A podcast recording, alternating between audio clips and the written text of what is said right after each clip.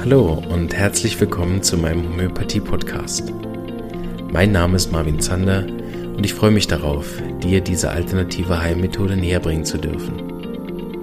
Ich werde dir die Hintergründe und Grundlagen leicht verständlich erklären, von meinen Erfahrungen und Erkenntnissen berichten und dir ermöglichen, alle Bereiche dieser ganzheitlich wirkenden Therapie kennenzulernen. Ich freue mich, dass du dabei bist und wünsche dir viele Erkenntnisse bei der heutigen Episode. Ja, hallo und herzlich willkommen. Ich bin wieder da, das neue Jahr ist da und äh, Ende Januar bin ich wieder live, live on air. Ähm und habe beste Laune zum Aufnehmen.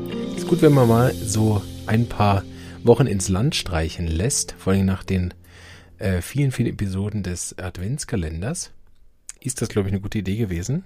Ich habe auch eine neue Mikrofoneinstellung, deshalb werde ich jetzt vielleicht in der Ausstellung immer, äh, in der Aufnahme vielleicht immer noch ein bisschen dran rumrütteln, bis das dann genauso ist, wie ich das gern hätte. Ähm, genau.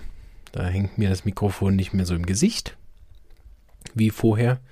Genau, aber der Pegel schlägt aus, so ich denke, ihr hört mich. So, wie war euer Start ins neue Jahr?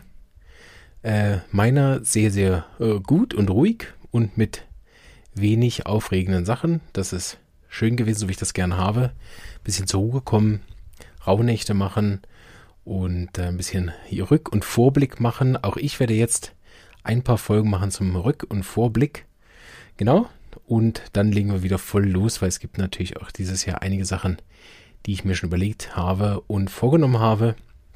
Und ich werde in den nächsten Episoden auch immer mal so ein bisschen sagen, vor allem in der nächsten, was dieses Jahr alles so bevorsteht. Also wenn dich das interessiert, was dieses Jahr so kommt, viele, viele Neuerungen, ähm, dann hör doch auch in die nächste Episode noch rein.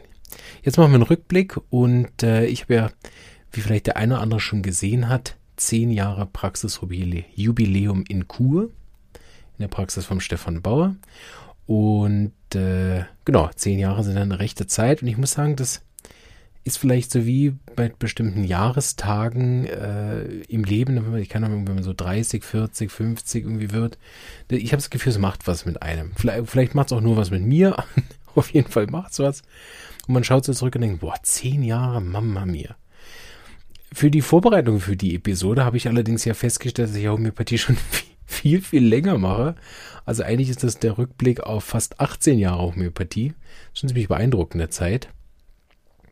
Und äh, ja, will, will auch nicht vorenthalten, dass ich mir viele Gedanken dazu gemacht habe, was ich so die letzten 18 Jahre gemacht habe und wie das natürlich mein Leben geprägt und verändert hat, was selbstverständlich mit jedem Job der Fall ist, wenn man ihn 18 Jahre macht. Das macht einfach was mit einem. Ähm, aber ich dachte, wir schauen vielleicht da mal wirklich weit zurück, wenn wir schon einen richtig schönen Rückblick machen auf 18 Jahre Homöopathie. Keine Sorge, ich äh, werde mich dieses Jahr kurz fassen. ja, die armen Leute, die jetzt über den Adventskalender reinkommen und denken, oh ja, ich höre mir nochmal was an. Das ist immer so schön kurz. Ja, willkommen im Podcast von Marvin Zander. Also unter einer halben Stunde machen wir es nicht. Wer jetzt schon denkt, oh, oh halbe, halbe Stunde, ne, der macht den besten schnell aus, weil äh, das sieht sich. Hinten raus wird's lang. so. Okay, wir haben erst fünf Minuten. Äh, ja, dann können wir ja noch loslegen, ne?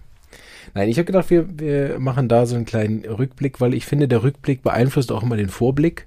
Also viele der Sachen, die neu werden und neu sind und neu bereits schon begonnen haben dieses Jahr, entspringen tatsächlich der Rückschau auf 10 respektive 18 Jahre meines Lebens. Und äh, genau, da werde ich euch ein paar Sachen äh, mitnehmen, die ich denke, dass vielleicht euch interessieren. so, let's go. Also, ähm, wie habe ich damals angefangen, habe ich ja in anderen Folgen auch schon mal erzählt. Und die Dame, die damals mich zur Homöopathie gebracht hat, die Anneliese Obermann, die war ja auch schon im Podcast. Wenn er mal reinhören will, wer das ist, der kann das äh, ja tun. Werde ich nicht viel über sie sagen.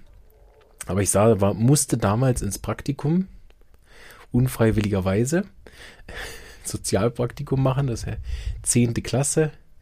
Da ist man so, ich weiß nicht, 14, 15, 16, irgendwie so. Ne?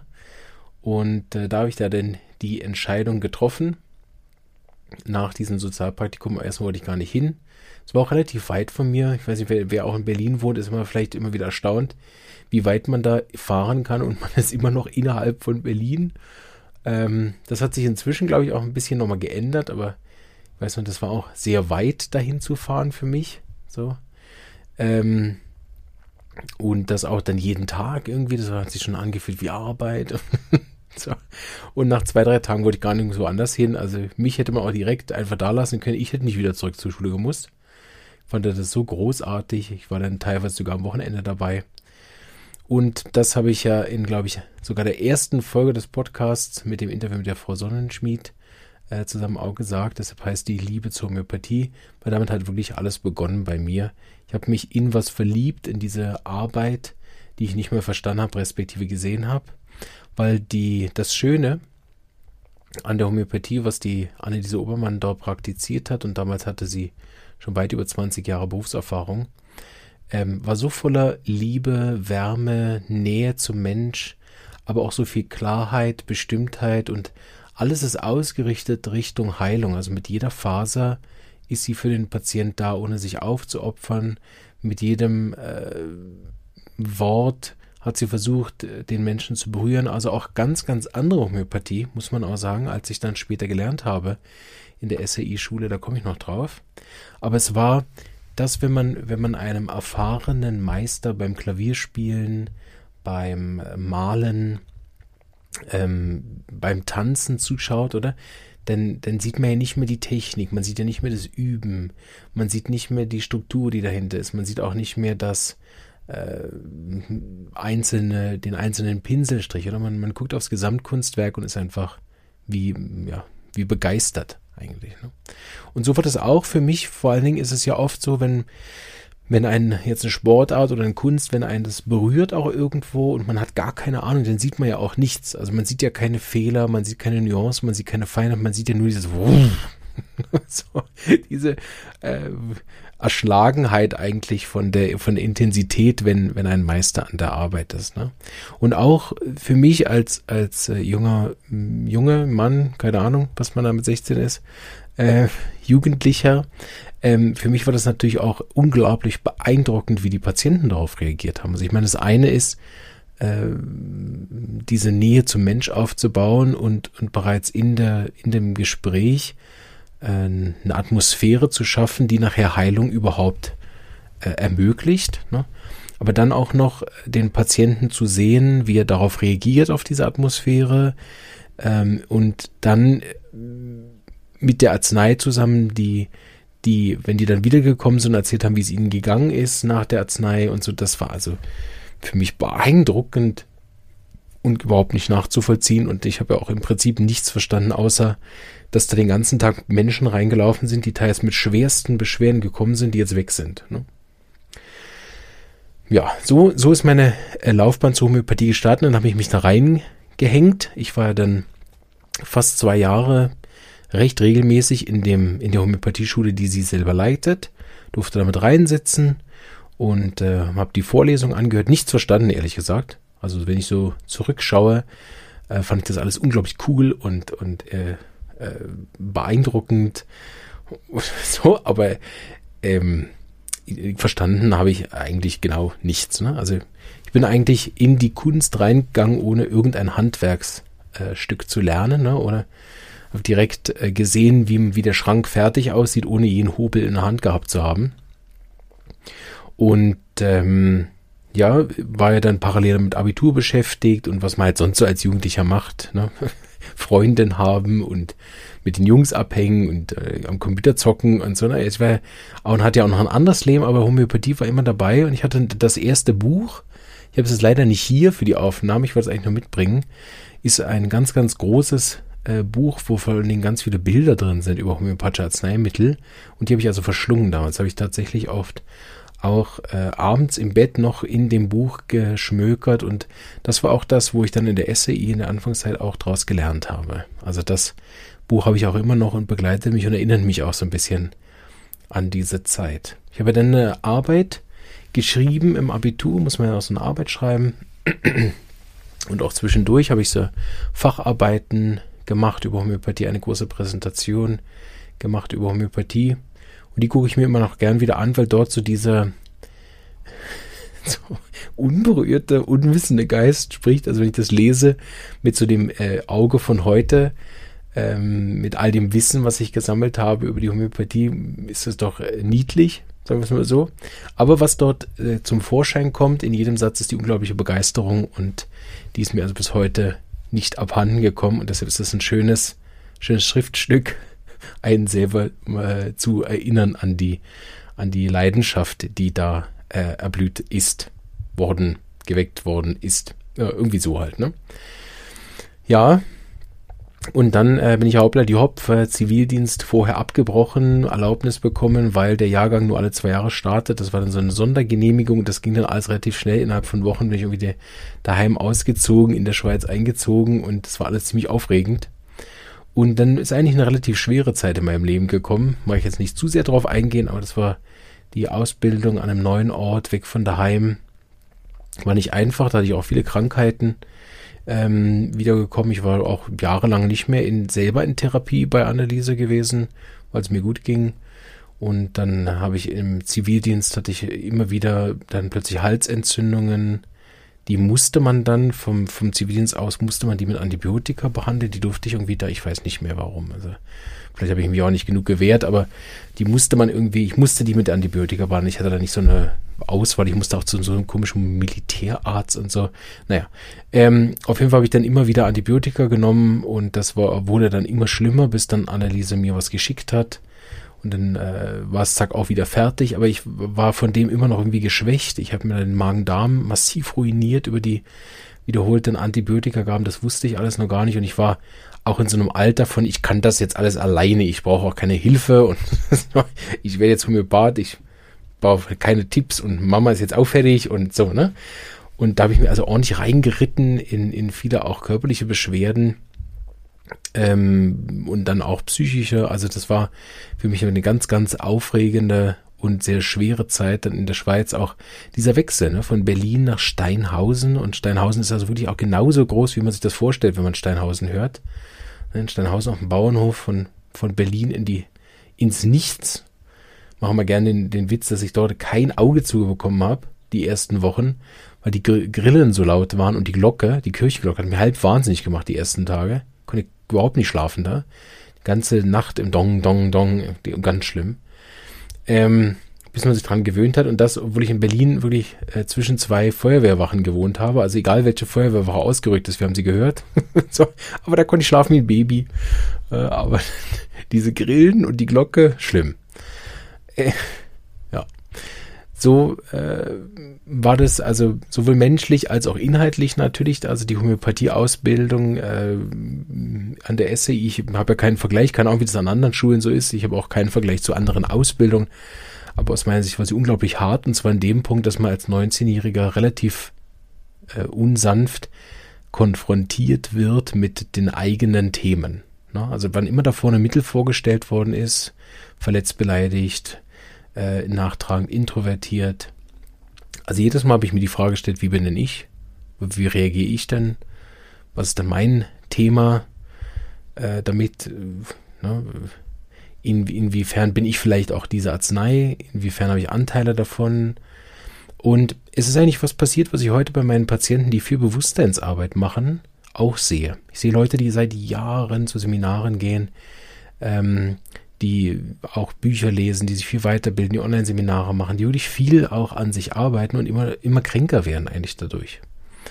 Das kann manchmal an der Therapie liegen. Aus meiner heutigen Sicht gibt es einige Therapien, die, die sicher sehr äh, liebevoll konzipiert und auch sicher sehr tiefgründig fundiert sind, die aber trotzdem nicht helfen, sondern die Leute mehr, immer wieder mehr auf eigentlich das Konzept äh, und das Problem, was sie haben, stoßen, anstatt es wirklich zu lindern indem man immer wieder dasselbe macht und das so wie ins Gehirn brennt und dadurch werden viele Sachen einfach irgendwie auch, also die vorher irgendwie ein Trauma waren, werden dann wie so einem, ja, fast wie so ein, wie soll ich das sagen? Ja, fast wie ein Muster, ne? Es wird wie so ein Muster eingebrannt, dass sie das, vorher haben sie es verdrängt und jetzt haben sie es wie integriert und leben das Muster sogar mehr als vorher, ne? Vorher haben sie, na, ist ja auch geil. Auf jeden Fall ähm, dadurch, dass man so, so viel Bewusstseinsarbeit macht, fällt einem halt auf, was man alles falsch macht und dann fällt einem halt auch auf, was man alles nicht kann. Ne? Als junger Mann denkt man, oh, ich muss das und ich muss besser werden und ich darf doch nicht so sein und ich muss mehr so sein und ne, das äh, war alles ganz schwierig und ich habe mir auch keine Hilfe geholt, ne? sondern da geht, ich kann das allein, ich bin groß. Und dadurch bin ich immer bewusster geworden über meine eigenen Schwächen. Ne? Heute ist das natürlich ein Segen. Also ich bin, jetzt sich seiner eigenen Schwächen bewusst werden zu können, auch Methoden gefunden zu haben, daran wirklich konstruktiv zu arbeiten.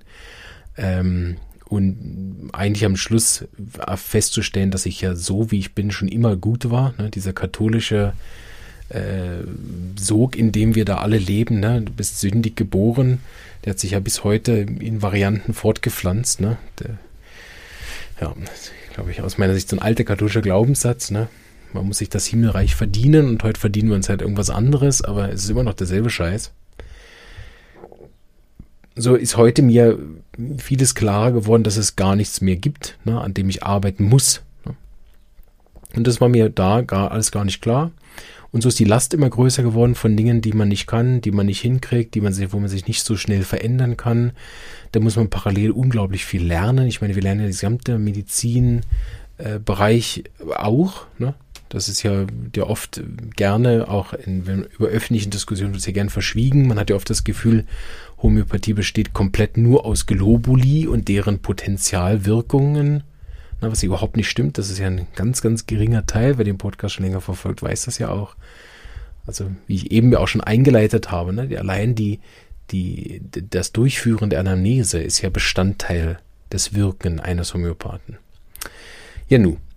Ähm, auf jeden Fall dann habe ich die SAI gemacht und war da sehr im Ehrgeiz und im Bestnoten schreiben und lernen und äh, das hat äh, auch darin geendet, dass ich oftmals dann, äh, die, falls jemand von den Dozenten der SAI zuhört, ja, ich bin denen auch wirklich ordentlich auf die Eier gegangen. Also ich glaube, es gibt niemanden in der Phase, als ich in der SAI war, der sich nicht geärgert hat über mich. Äh, ein sehr schwieriger äh, Student und äh, auch das ist äh, für mich heute ein ganz wichtiger Punkt, weil so habe ich viel gelernt über, wie es ist, im, sozusagen im Moment, die Glocken. Ich äh, pausiere. So, ich bin kurz rübergegangen und habe da ein Stückchen gezogen bei der Glocke. Geht ja nicht während der Aufnahme, dass da irgendjemand klingelt. Ähm, da finde ich auch grundsätzlich sollten sich hier die Kirchen besser mit mir absprechen. Ich meine, ich habe vorhin über sie gelästert und als, als Gegenpunkt äh, haben sie so ein Glockenkonzert gestartet. Ja, eigentlich habe ich gedacht, die halbe Stunde Glockenkonzert nehme ich einfach eiskalt mit auf die Folge und ihr müsst euch das auch reinziehen. Ja, bin jetzt aber rübergegangen, habe mich beschwert und den Deutschen gemacht. In der Schweiz kommt es immer extrem gut an übrigens, wenn man den Deutschen macht und sich irgendwo hingeht und beschwert. Vor allem auf Hochdeutsch. Das lieben die wirklich. Also falls ihr, liebe Deutsche, noch nichts äh, äh, vorhabt in euren Ferien, kommt nach in die Schweiz die brauchen noch Touristen und geht euch einfach irgendwo beschweren auf Hochdeutsch. Das lieben die, wirklich. Also, so, ich habe keine Ahnung wo ich war. Ich glaube, ich war da, wo ich den Dozenten in der SE ordentlich auf die Eier gegangen bin. Das ist leider wirklich so gewesen und ist heute ein großer Segen und äh, ich gebe viel, viel zurück. Viele Vorträge gehalten ähm, und es ist auch wunder, wunderschön.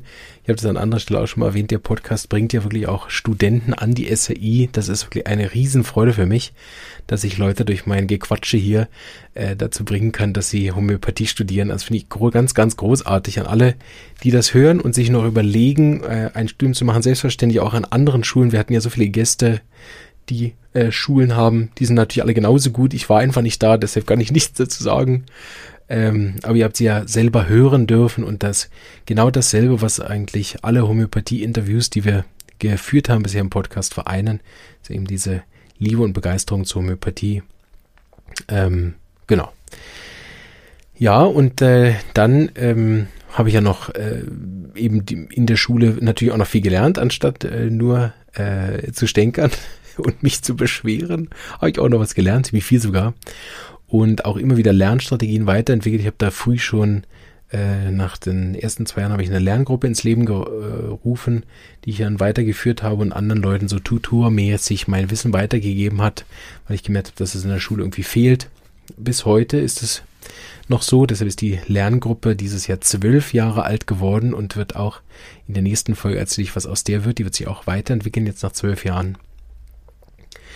Genau, und die SAI habe ich ja, haben wir ja schon viel drüber geredet, mag ich auch nicht zu viele Worte äh, jetzt verlieren. Ich kann einfach sagen, die, die, die zentralen Sachen, die ich an der SAI gelernt habe, die heute noch meine Arbeit prägen, sind neben dem ganzen Grundprinzipien, die alle Homöopathen ja gemeinsam haben, ist der große Schwerpunkt auf dem Miasmen, was ja das letzte Podcast-Jahr gegen Ende See geprägt hat. Die Folgen sind unglaublich gut angekommen, sehr viele haben sie gehört, sehr viele Feedbacks habe ich bekommen zu denen.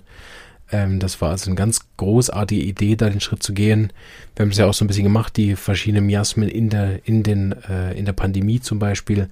Äh, das werden wir sicher als Format irgendwie nochmal wiederholen. Keine Ahnung, die, die Miasmen im Fitnesscenter wird schwierig, weil die Besucher gar nicht erst hingeht. oh Mann. Ähm, genau, das, äh, da dürft ihr mir auch gern, das wird es nämlich bald geben. Ich spoiler, ich muss heute schon ein bisschen spoilern für die nächste. Es wird bald eine richtig schöne äh, Webseite geben vom Podcast, wo man zum Beispiel auch seine Wunschthemen reinschreiben kann. Da freue ich mich sehr drauf. Dass wir da auch einen gemeinsamen Ort haben. Ich, die Webseite wird auch immer wieder wachsen. Habe ich viele, viele Ideen. Mal gucken, wenn mein Webdesigner da nicht irgendwann sich aus dem Fenster stürzt wegen all meiner Wünsche. Oh man, den habe ich irgendwie ab und zu wochenlang angerufen. Na, können wir nicht noch das und geht nicht noch das und ja, ja, komm, mach. Ähm, genau. Genau, die Lerngruppe. Oh, ich schweife ab. Ja. Ähm, dann habe ich die Lerngruppe ins Leben gerufen, was heute noch ist. Also so viele Sachen sind auch natürlich dann in der SEI gestartet. Ich habe da schon die ersten Unterrichte auch gemacht. Also es war natürlich kein Unterricht, sondern Vorträge oder Vertretungen habe ich auch gemacht und Miasmenunterricht gemacht, damit ich mich genauso rein verliebt wie in, in die ganze Homöopathie als solche.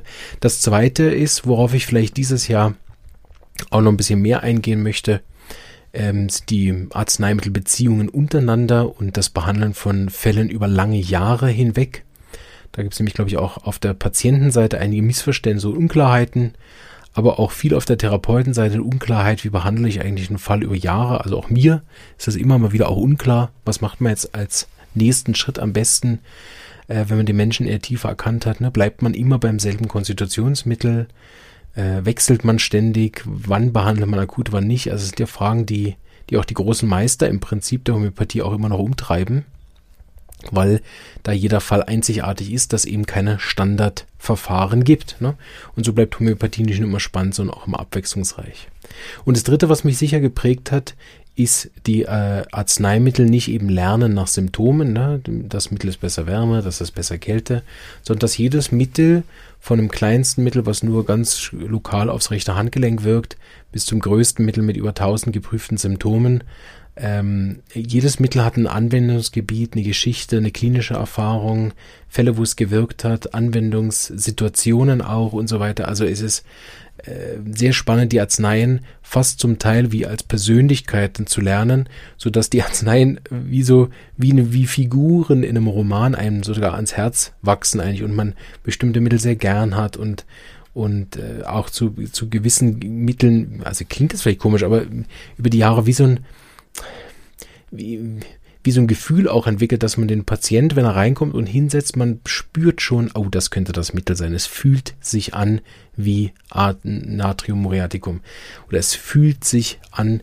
wie Silicea oder es fühlt sich an wie Sulfur. Ne? Und das, das ist einfach, ähm, wo auch sozusagen der Homöopath nicht verkommt zu irgendeiner äh, mathematischen Rechenmaschine am Repertorium, wo er einfach äh, zig Symptomen eingibt und dann der Computer irgendein Ergebnis rausspuckt, ne?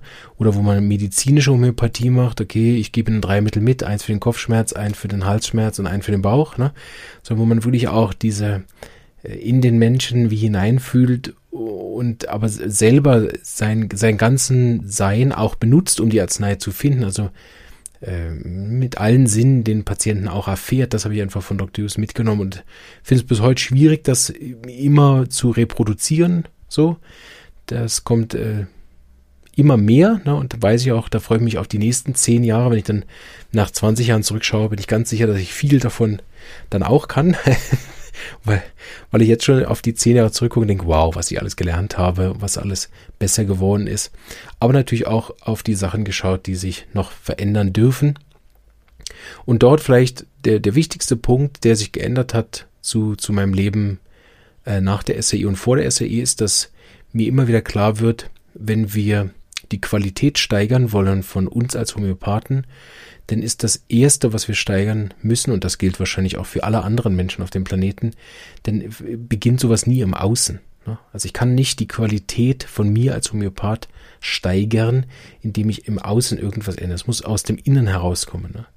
Wenn, wenn mir mein Leben so nicht gefällt, wie es mir, wie es ist, dann kann ich auch meine Qualität als Homöopath nicht steigern, ne? weil ich, weil ich äh, mit, mit meinem ganzen Sein arbeite und wenn das blockiert ist mit irgendeinem Problem, Thema oder irgendwas, was ich im Außen äh, nicht gelöst bekommen habe, so dann bin ich nicht voll da mit dem Patient. Ne? Und dann kann ich schon aus dem Kopf irgendwas verschreiben, weil ich irgendwas weiß. Ne? Aber der, die, die Berührung, die ich damals gesehen habe mit Anneliese oder mit Dr. Hughes oder mit Frau Hughes, die das inzwischen macht, oder anderen großen Homöopathen, die ich inzwischen schon kennenlernen durfte, da merkt man, die sind einfach voll da.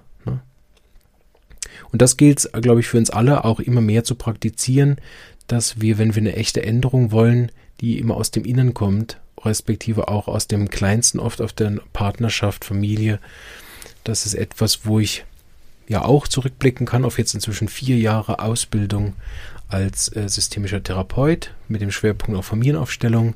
Das hat mir unglaublich viel tiefgründige Sicht in Systeme gegeben. Das werde ich auch weitermachen. Da wird eine, eine weitere Ausbildung äh, folgen, nicht ganz so lange, aber die das nochmal vertieft, weil ich gemerkt habe, dass auch der systemische Ansatz ähm, den Patient einerseits als Individuum aus der Homöopathie, aber das Individuum eingebunden in ein System zu sehen. Auch das äh, hat mich viel, viel nach vorne gebracht und, und äh, ein ganz tiefes Verständnis gebracht für die ähm, Patienten.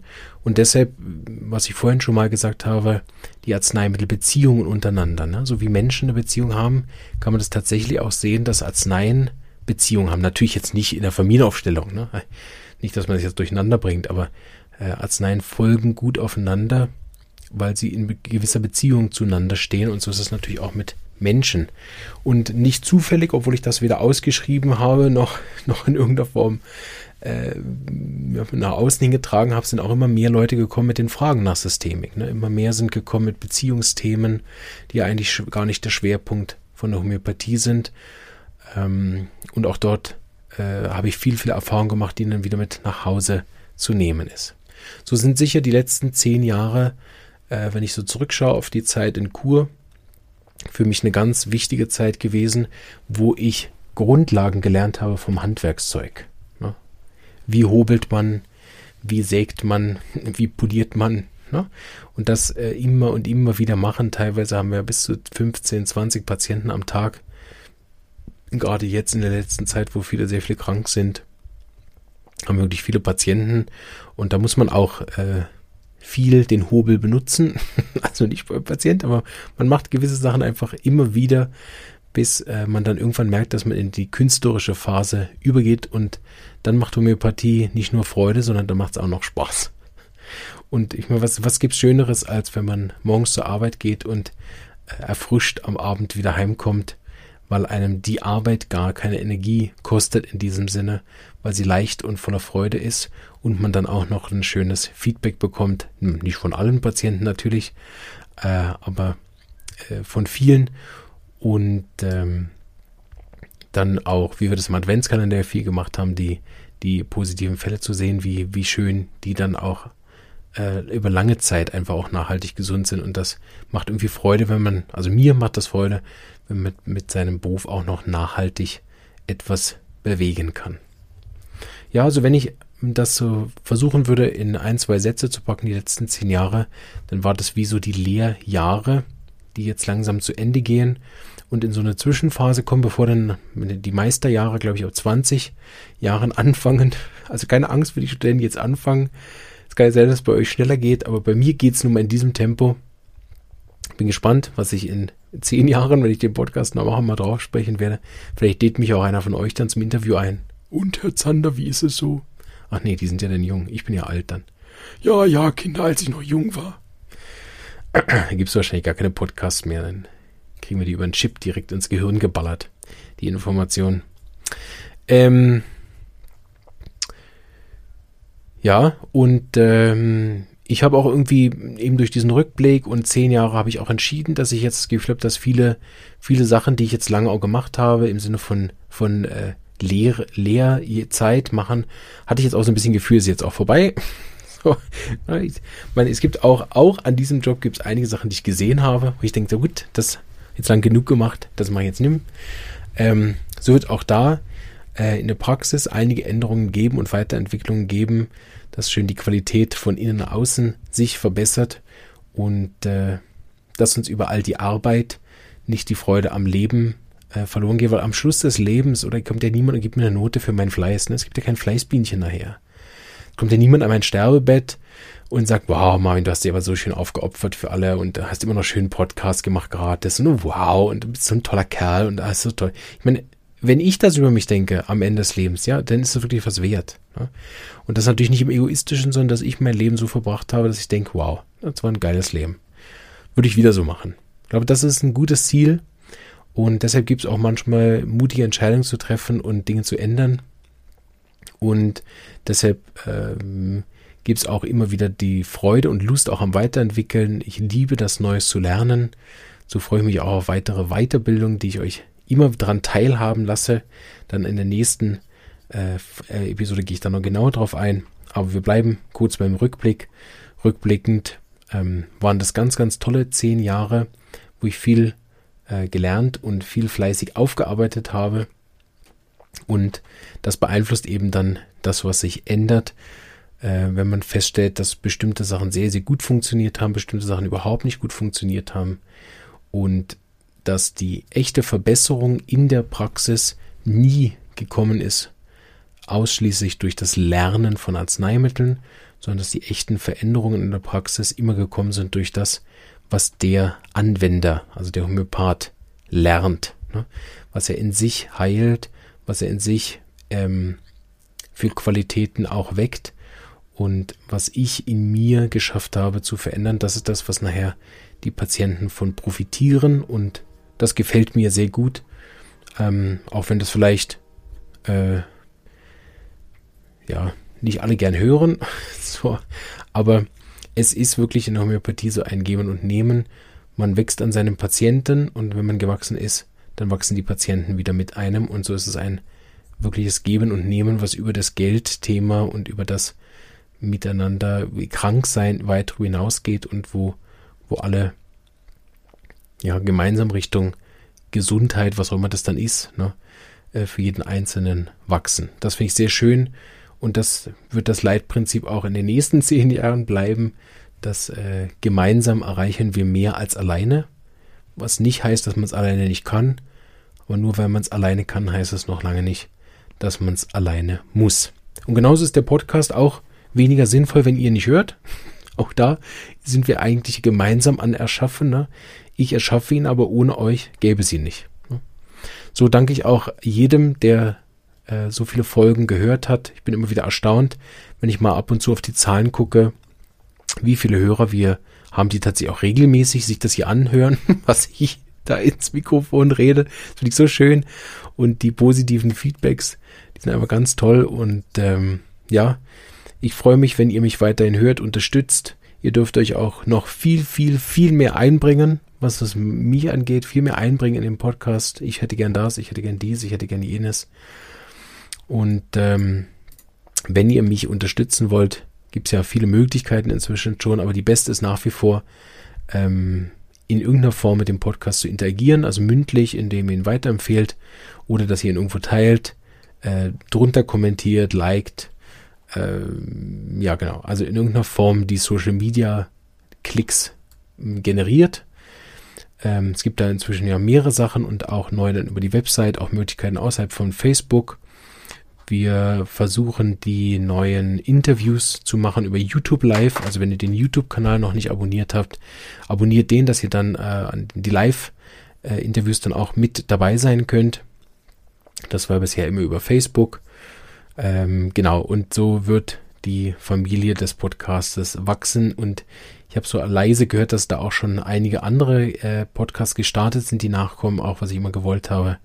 So ähm, gibt es dann bald 20 Homöopathie-Postcast und hoffentlich ganz viele fleißige Hörer, die sich mit dieser wunderbaren Medizin auseinandersetzen wollen. Und vielleicht den einen oder anderen werden wir auch äh, so wecken wie mich damals, dass er verliebt ist in die Methode und äh, dann selber dort nicht nur einen wunderbaren Beruf hat, der einen selber äh, ein bisschen durchknetet und, und äh, dann äh, durchknetet wieder entlässt ins Leben, äh, sondern auch dann ein Mehrwert ist für viele, viele Patienten. Und auch wenn es natürlich nicht alle Patienten hilft und wir nicht allen Patienten auch in der Zeit helfen können, die sie es gerne hätten und auch manchen Patienten überhaupt nicht helfen können, so geht es am Ende des Lebens auch nicht darum, ob ich 100 oder 104 Patienten, 110 oder 180 Patienten geholfen habe, sondern am Schluss reicht es eigentlich, wenn ich einen Menschen tief berührt habe, ähm, der danach ein besseres Leben hatte. Ich meine, das ist ja un unbezahlbar.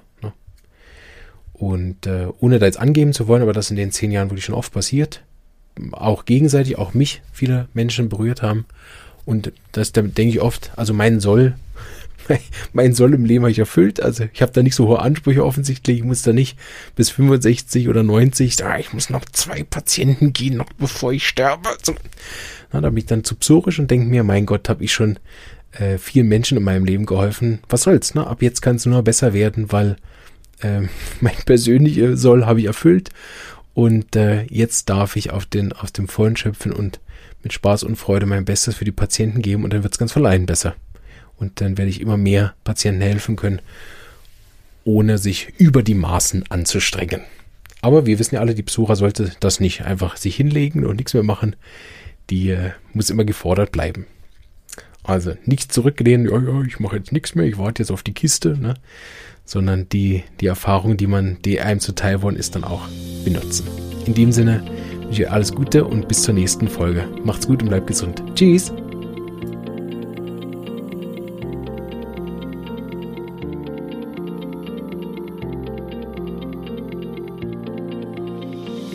Diese Episode ist entstanden mit freundlicher Unterstützung der Firma Omida AG.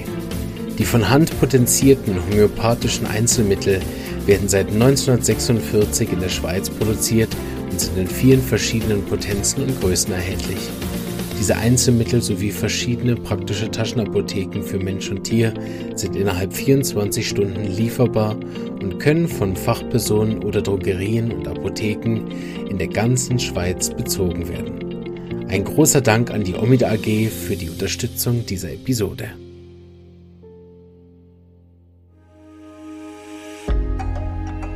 Wenn dir diese Episode gefallen hat und du den Podcast auch unterstützen möchtest, freue ich mich, wenn du ihn persönlich weiterempfiehlst und so auch anderen ermöglicht, sich über diese wunderbare Heilmethode kostenlos zu informieren.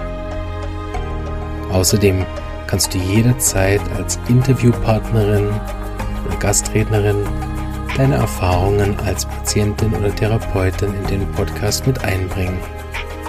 Oder deine Wunschthemen an mich schicken, damit es auch über dein Thema bald eine Episode gibt. Es würde mich auch wahnsinnig freuen, wenn du den Podcast finanziell unterstützen würdest. Zum Beispiel ab einem Euro oder einen Schweizer Franken pro Monat auf Patreon oder via PayPal. Falls du Student oder Therapeut bist, dann lade ich dich auch herzlich ein in die regelmäßig stattfindende Online-Lerngruppe. Dort kannst du tiefgehende Fachfragen zum Thema Homöopathie mit mir und anderen Therapeuten besprechen und bekommst praktische Hilfe zu deinen Fällen in der Praxis. Jetzt wünsche ich dir noch einen schönen Tag und eine starke Lebenskraft. Bis bald.